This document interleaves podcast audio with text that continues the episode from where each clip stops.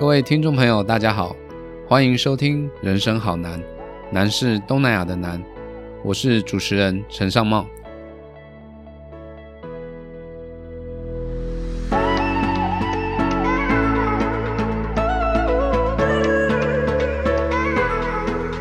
缅甸在二月一号发生军事政变之后呢，在这一段的日子里面，我们看到有很多的。呃，缅甸民众上街头，那当然包括了华人以及少数民族。台湾呢，一直是缅甸华人他们想要出国念书的首选。哦，所以呢，在二零一九年的时候呢，我也跟凤凰大学的校长，还有公共事务学系的陈宏章老师，我们一起到了缅甸。我们走访了仰光、瓦城，还有密支那。那我们也发现呢，在缅甸还有许多的学校。坚持着华文教育哦，尽管被打压，可是他们一直坚持下去。所以呢，在今天的节目里面呢，我们就邀请到了佛光大学公共事务学系的陈宏章老师。那陈宏章老师呢，过去曾经在师大服务过，那主要就是负责对于缅甸的招生工作。所以呢，在今天的节目里面呢，我们想请陈宏章老师跟我们大概来去分享一下缅甸华文教育的过去。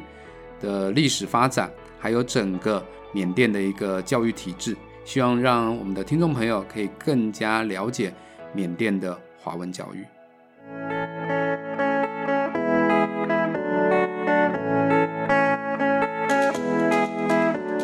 那首先呢，我想是不是先请洪章老师针对于缅甸哦，大家可能会比较好奇，就是说为什么缅甸还有这么多人在坚持着华文教育哦？尤其我们可以看到，华文教育大部分都是集中在靠近北部哦，缅北，包括我们提到密支那或者中部的这个瓦城这些地方，反而南部呢就比较少哦。那到底为什么会有这样的一个情况？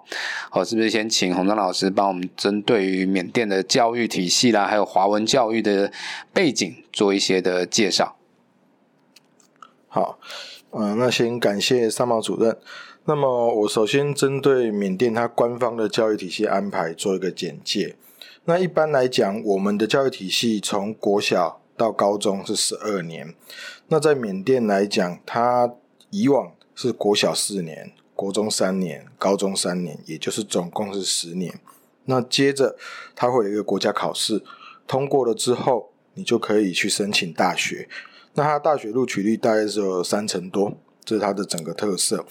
那缅甸的大学跟台湾我们认知的大学会有一些不一样。我们的大学一般要有三个学院才能设立一个大学，但是缅甸你可能看到像医科大学，或者说工科的什么大学、工程大学，它其实就是单一个学院。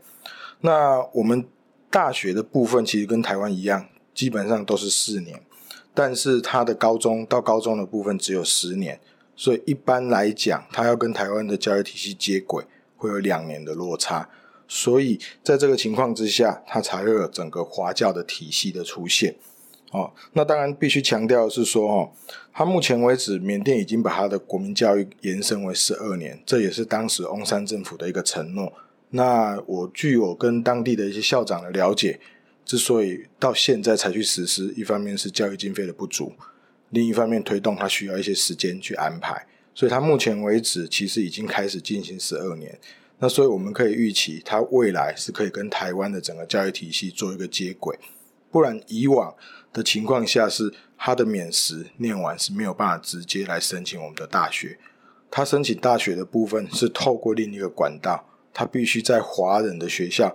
念完十二年，等于是高中毕业之后才有办法进我们的大学，或者他进了大学读到大二之后，才可以参加我们的海外联招。这是他以往的整个教育的架构的体系。那当然，他在一九六零年代之后，由于军政府政变的关系，所以他把整个教育都免文化。那他的大学教育有一个特色，除了医学等重要的科系必须。到学校去上课之外，剩下的一些学校都呈现函授的状态，一年大概只到校一到两个月左右。这是他缅甸大致上教育体系的一个概略。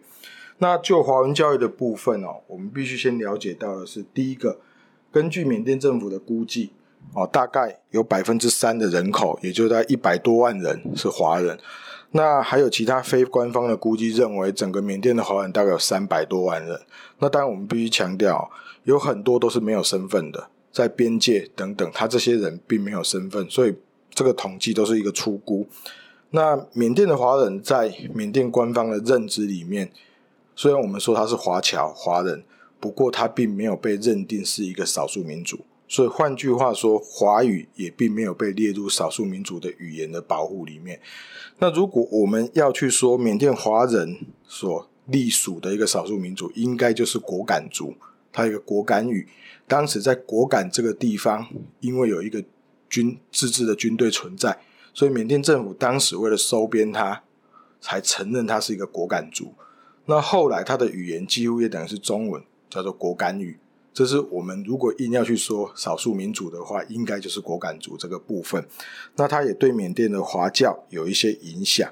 那目前缅甸的华人主要可以分成几个部分，一个是清代的时候前往缅甸做生意的华人，那后来就留在缅甸；另外一个是二战的时候的一个所谓的远征军。那当然还有往后比较晚的，像文革时期才跑过去的华人，在各个地方散居啊。那这时候，他们为什么会办这些华校？其实有一个真正的原因，就是他们不希望被缅化，他们希望保留既有的文化传统还有语言。于是，其实，在缅甸独立之前，华教就已经相当的兴盛，并不是说晚近才有这些学校的存在。那以缅甸最早的学校到目前将近有百年的历史之久。哦，将近有百年历史之久。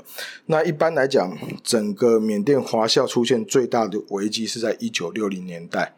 那时候军政府政变之后，全面没收所有非缅文学校，全部把它变成所谓的缅文学校，也禁止其他不管是华人或其他族群去兴办自己的教育。这是大致上它整个一个概略。那当然必须强调，为什么缅北会有比较多的华教或者华侨学校存在，是因为缅北它整个势力、整个军方的势力没有办法控制到那么好，所以越往边界，这些学校甚至都是独立存在。那尤其像玉成中学，它在密支那，其实靠腾冲非常的近，好，云南腾冲非常的近，所以它甚至可以全日制的教学，哦，整个学校。呈现一种状态，就是缅南整个华文教育几乎已经都消失殆尽。那到晚近中国的影响力越增加之后，缅甸政府才让它开始又出现。其实这些华校在缅甸存在的地位，都是以补习班的身份存在。学校建得很大，有的甚至有三四个校区，你都可以让看到建筑物。但是在缅甸政府的眼里，或者官方的认知里面，它就是一个语文的补习学校。哦，这是大致上整个华教的一个特色。好，谢谢。好，谢谢洪章老师哦。确实，其实我们在这一次去参访的过程当中，我们可以发现缅北跟缅南确实有很大的一个差异性。在缅北的密支那玉成中学或者瓦城的孔教学校，我们可以看到那个。学校的规模其实是相当相当的大哦，相当现代化的建筑啊、宿舍啊，什么都有。哦，可是呢，到了缅南的时候呢，到了仰光这边呢，我们发现其实真的就像刚刚洪章老师说的，可能就是以这个呃补习班的一个形式在经营。哦，那我们其实我觉得对这些华人来说，他们坚持华文教育，其实也是相当的辛苦啊。哦，我记得我们有一天好像是约了早上六点多要出发去一个学校去去拜访。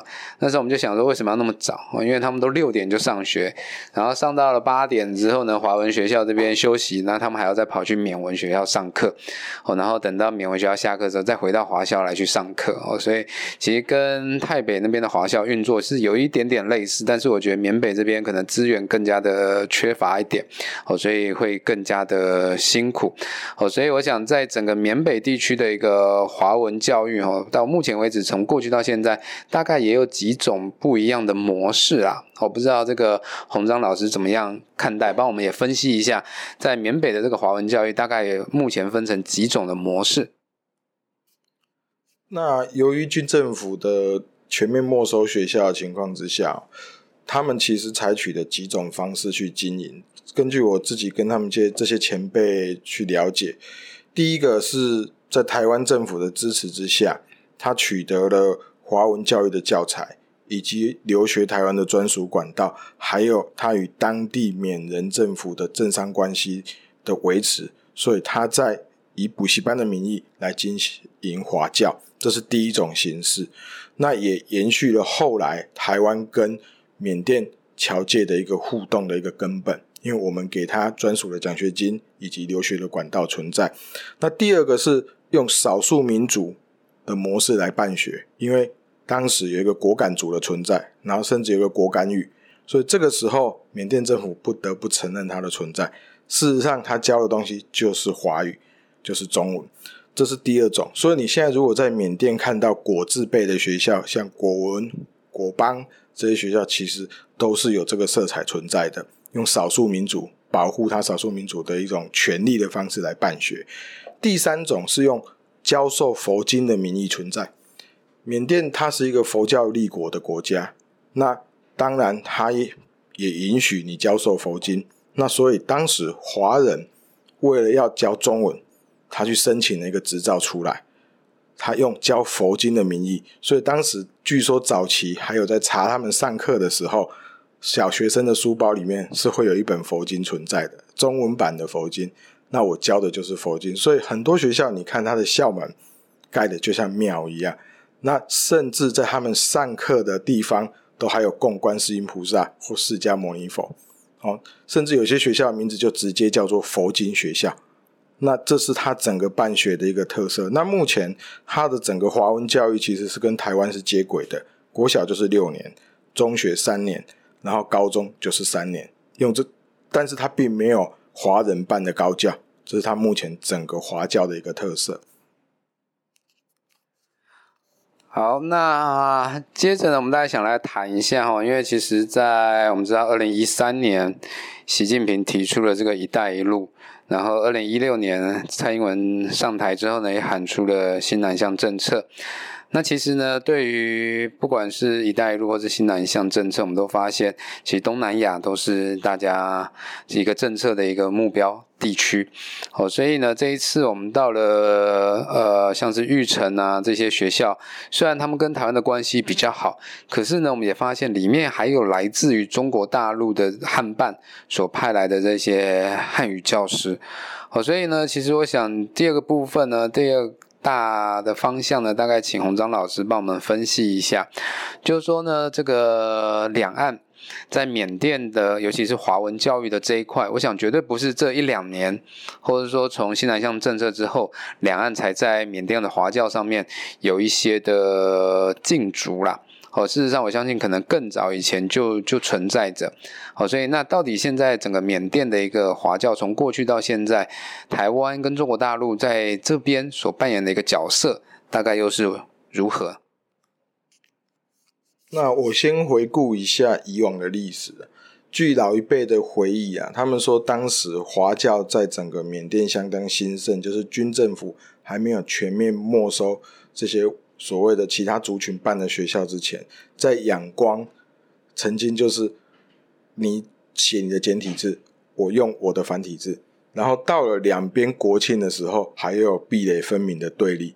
那当然，像这种情况的发生，会让缅人政府倍感压力，所以后来也引发了排华。有人认为说，其实也因为华人的教育刺激到他们，这是一个说法。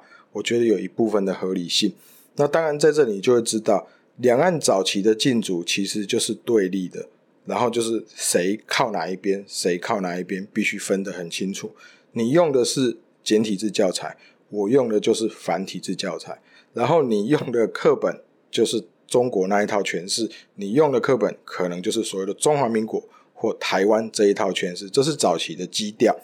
那到晚近，它整个开始发展，随着中国越来经济发展越好，影响力越大之后，其实中国给中国给予缅甸的东西逐渐的增加。第一个，像外派师资的给予，这个早期台湾也曾经有支持，但是随着台湾的政治民主化之后，这一方面的政策其实有一些的变化。那第二个，中国是更大方的给予缅甸的学校，尤其华校资助，我直接依照你办学的绩效等级，然后给予你一定的经费的支持。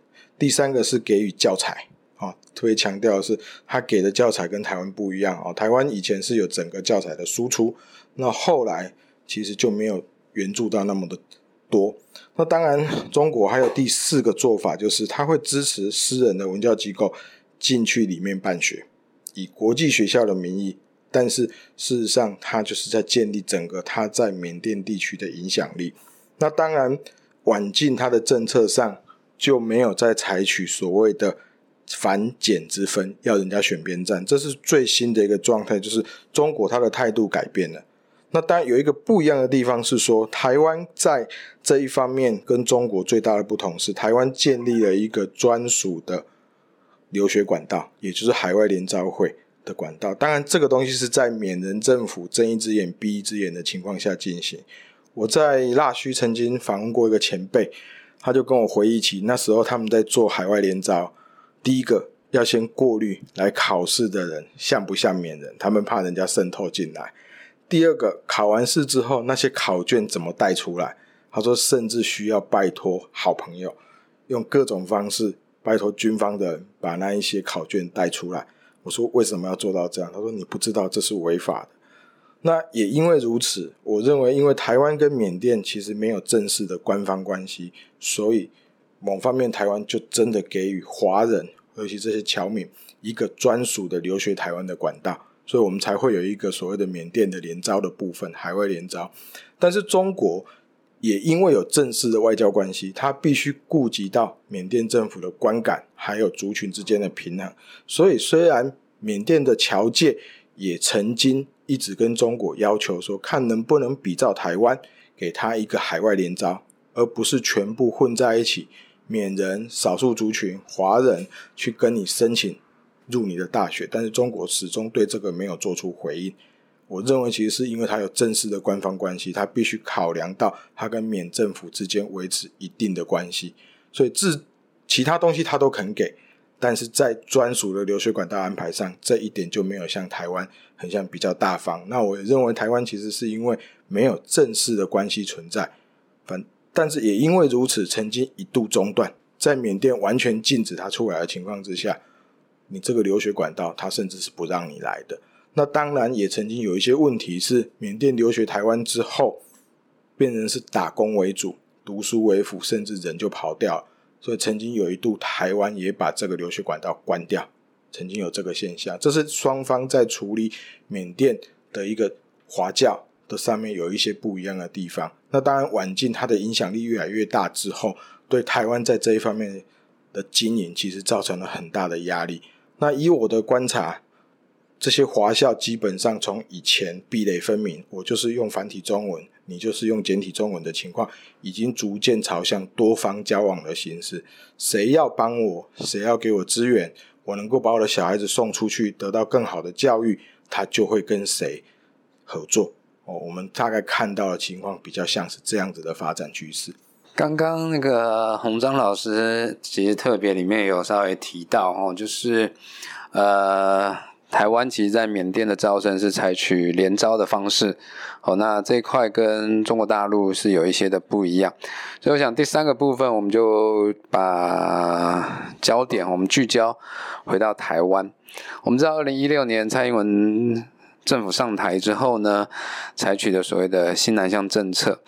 那缅甸呢，其实在这几年的一个耕耘也相当有成哦，除了我们。有设了代表处之外呢，其实好像我们也到了缅甸办了好几次的台湾教育展。哦，应该是两次来三次的一个教育展，哦，所以对于台湾很多大学呢前进缅甸，大家都是信心满满的。哦，所以我想第三个部分是不是可以请洪章老师，针对于从这个二零一六年开始，或者说最近这几年台湾在缅甸的一些招生的一个情况，或者是说台湾的政府或者说大学，他们对缅甸的一个招生，大概又采取什么样的一些策略？哦，针对于这几年的一个。情况，帮我们做一些的说明。那这几年台湾在东南亚的经营其实是相当的积极啦哦。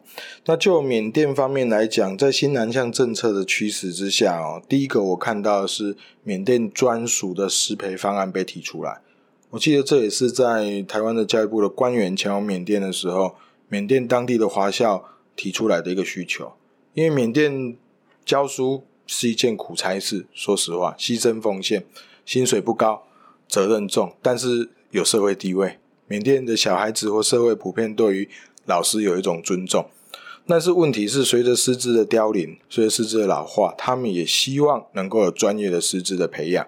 所以当时台湾海联会、海外联招会以及我们的教育部的官员承诺了要帮助他们。所以这个时候，他提出了一个专属的师资培育方案。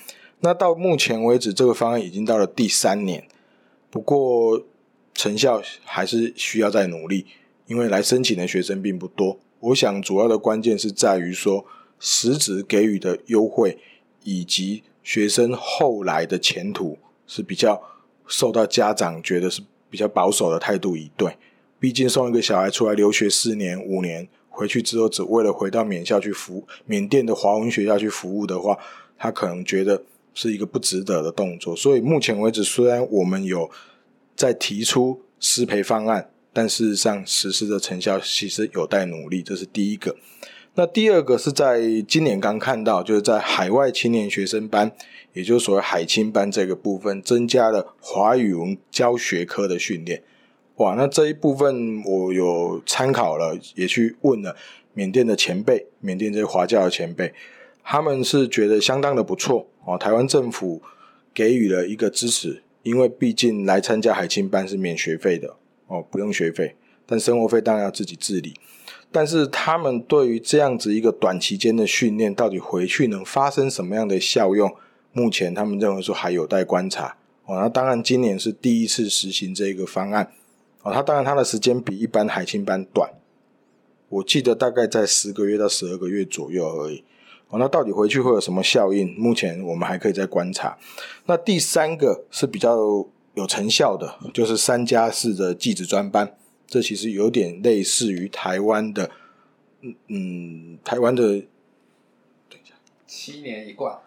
哎，应该不是说七年一贯，是说三的部分，他三个月，他是来念我们的高职。三年。对，三年。然后后面四年是连接科大。是以技职为主的一个训练，那三的部分，它是三个月工作，三个月读书，一种轮调的方式。那它对缅甸小孩子最大的吸引力在于，我可以不用自己带钱来，甚至我们透过信保基金贷款给他去做保证。你来的时候，我把学费跟生活费都带给你，然后你再慢慢的去偿还。透过你来台湾。的这个三个月的工作哦，他等于一年有六个月的时间是在工作。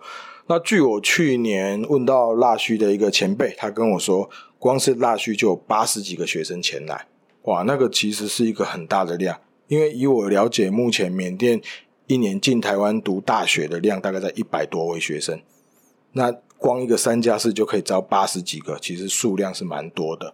那我相信这个方案对他们有一定的帮助。那就像。同样大学有个校长跟我讲，我的小孩在缅甸可能学坏，可能吸毒，可能怎样。我虽然知道他送去台湾要三个月工作，三个月读书很辛苦，十几岁就来，但是起码是一个机会，不会学坏。他们也来看过台湾的高职怎么照顾他的小孩，有专人，有宿舍，有等等，他们也觉得相当的感动。那这个部分，我认为其实是办的还算不错的一个部分。好，这个部分。那除此之外，在近年，我们也开放各大学进去缅甸，以进以外籍生的方式来直接招收免生。那据我的了解，其实效果相对的有限，因为一方面缅甸学生对于学费的负担比较没有办法，而且外籍生进来，他的学费相较侨生来讲，他必须付的学费比较高。所以到目前为止，以真正用外籍生身份来的侨生其实并不多，那数量相当的少。这是大概这几年在南向政策的驱使之下，我们的政府还有各个大学采取的是越来越开放的态度。那当然，大学对于缅甸这个市场，是存在的比较多的一个想象。一方面，缅甸的学生、华人的学生的中文能力相当的不错哦，他当然没有办法像马来西亚的读中学生被训练那么灵活，不过他的中文程度相对的好，所以招进来要学习要做什么，都是一个比较没有那种对大学的教学比较没有压力，而且对这个市场的了解以往也没有那么深刻的情况之下。各大学其实对他是充满了一个想象，这样子。OK，缅甸的华文教育呢，确实是一个相当重要的议题。但因为时间的关系哦，我们这一集好像已经超时了一些时间。不过没关系，我们在将会在下一集的节目当中呢，继续邀请陈鸿章老师来跟大家分享一下他个人对于缅甸华文教育的看法。人生好难，我们下次见。